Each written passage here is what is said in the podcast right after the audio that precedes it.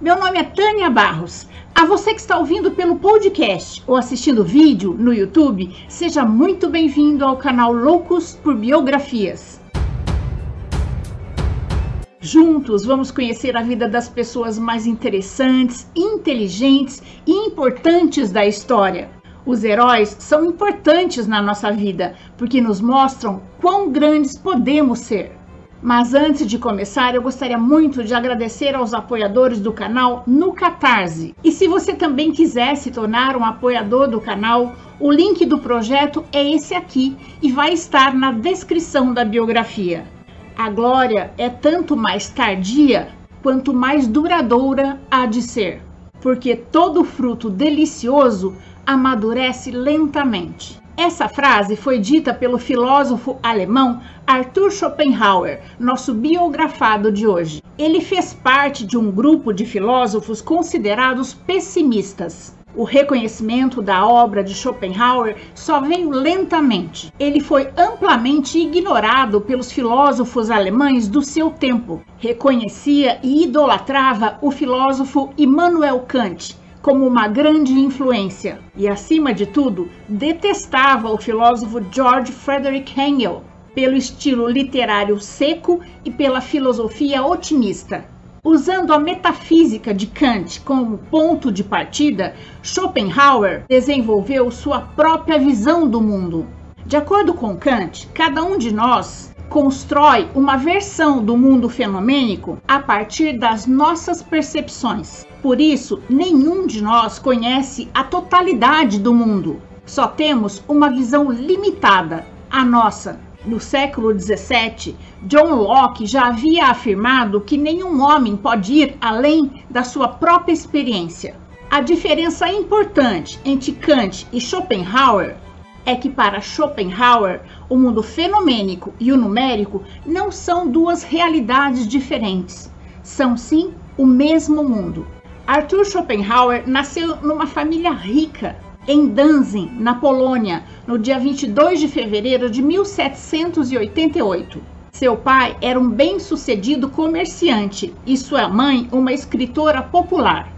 Arthur mudou-se com sua família para Hamburgo quando tinha 5 anos de idade, na época em que Danzig perdeu sua liberdade com a anexação da Polônia em 1793. Com nove anos, foi para a França estudar francês e depois para a Inglaterra estudar inglês. Schopenhauer cresceu num ambiente de finanças e comércio e esperava-se que ele se tornasse um excelente comerciante como seu pai. A boa situação financeira de sua família lhe deu a oportunidade de viajar muito durante a sua juventude. Seus pais o levaram em uma turnê pela Europa. Essa experiência, além de lhe dar a possibilidade de conhecer costumes e culturas diferentes, também possibilitou que ele percebesse a vida sofrida de muitas pessoas, vendo de perto a pobreza e as diferenças sociais. Isso influenciou seu pessimismo e ele se tornou um jovem arredio e desconfiado. Em 1805, após a morte do seu pai, possivelmente por suicídio, Schopenhauer herdou uma participação nas firmas do pai. Com a herança que recebeu, ele pôde parar de trabalhar e ir para a universidade estudar psicologia. Além da universidade, ele também se dedicou ao estudo do latim e do grego, somado ao inglês e ao francês, que já era fluente. Nessa época, sua mãe e sua irmã viviam em Weimar, centro da vida intelectual alemã daquela época. Em 1809, ingressou na faculdade de medicina, mas dois semestres depois, transferiu-se para a Universidade de Berlim para estudar filosofia, dando especial atenção às obras de Platão e de Immanuel Kant. Esses dois filósofos exerceram grande influência no pensamento de Schopenhauer. Seu relacionamento com sua mãe era difícil. Ela não aceitava suas decisões e o criticava frequentemente. Após completar seus estudos em 1811, lecionou na Faculdade de Berlim. Essa foi uma época conturbada, com a chegada da armada de Napoleão Bonaparte à cidade em 1813. Schopenhauer alcançou fama como namorador, mas nunca quis se casar. E certa vez foi condenado por agredir uma mulher, alcançando a fama de misógino. Nessa época, Schopenhauer já estava sentindo um desânimo com a vida acadêmica e mudou-se para os arredores de Weimar. Lá, dedicou-se a escrever sua tese de doutorado de filosofia. Sua famosa obra, A Raiz Quádrupla, e o princípio da razão suficiente. Depois foi para Dresden. Lá dedicou seu tempo livre a montar seu ambicioso sistema filosófico, que combinava o idealismo transcendental de Kant com sua percepção original de que o homem é movido por sua vontade. Em 1818, publicou o livro que seria sua obra-prima, O Mundo como Vontade e Representação, a grande antologia do infortúnio, mas o livro não impactou como ele havia imaginado. O mundo estava desinteressado em ler sobre o que seria pobreza e exaustão. Em 1822, foi convidado para lecionar filosofia na Universidade de Berlim e tomou uma decisão, digamos, extravagante. Escolheu para ministrar suas aulas no mesmo horário em que Frederick Engel o professor mais renomado da universidade dava as suas. Resultado: viu-se diante de cadeiras vazias e, inconformado, pediu demissão. A próxima década foi de sofrimento, causada por doença, contrariedades e a falta de reconhecimento de sua filosofia. Em 1831, espalhou-se por Berlim a epidemia de cólera e seu rival, o filósofo e professor Friedrich Engel, contraiu cólera e morreu em poucos dias. Para fugir da epidemia, Schopenhauer mudou-se para Frankfurt. Nessa década, voltou à sua produção literária. Escreveu obras como Sobre a Vontade da Natureza, O Livre-Arbítrio, e os dois problemas básicos da moralidade. Em 1843, publicou uma nova edição de sua obra-prima, O Mundo como Vontade e Representação. E em 1850, escreveu As Dores do Mundo. O reconhecimento à obra de Schopenhauer só veio lentamente. Aos poucos, ele conquistou não só músicos, artistas e escritores famosos, mas também pessoas comuns, como médicos, advogados, comerciantes, numa época em que a Europa estava desiludida com a pobreza e com a guerra.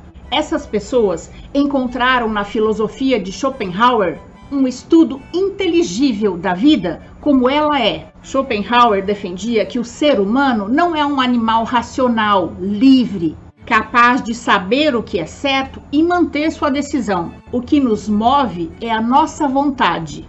A vida é marcada por desejos contínuos.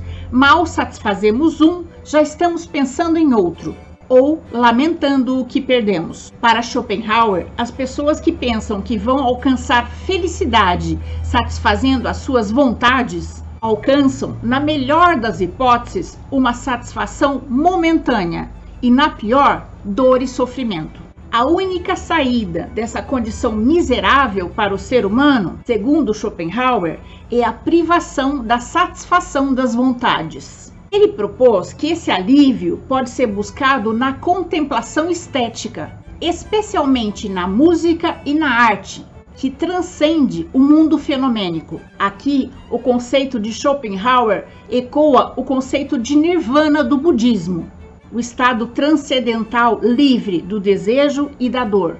De fato, ele estudou em detalhes pensamentos e religiões orientais.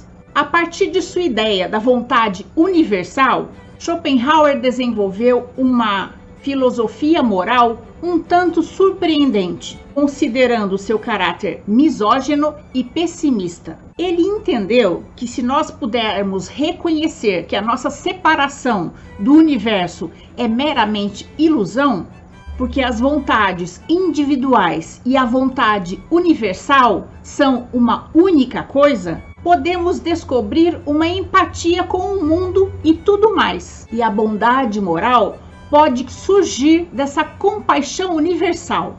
Aqui, novamente, o pensamento de Schopenhauer reflete a filosofia oriental. É mais ou menos assim.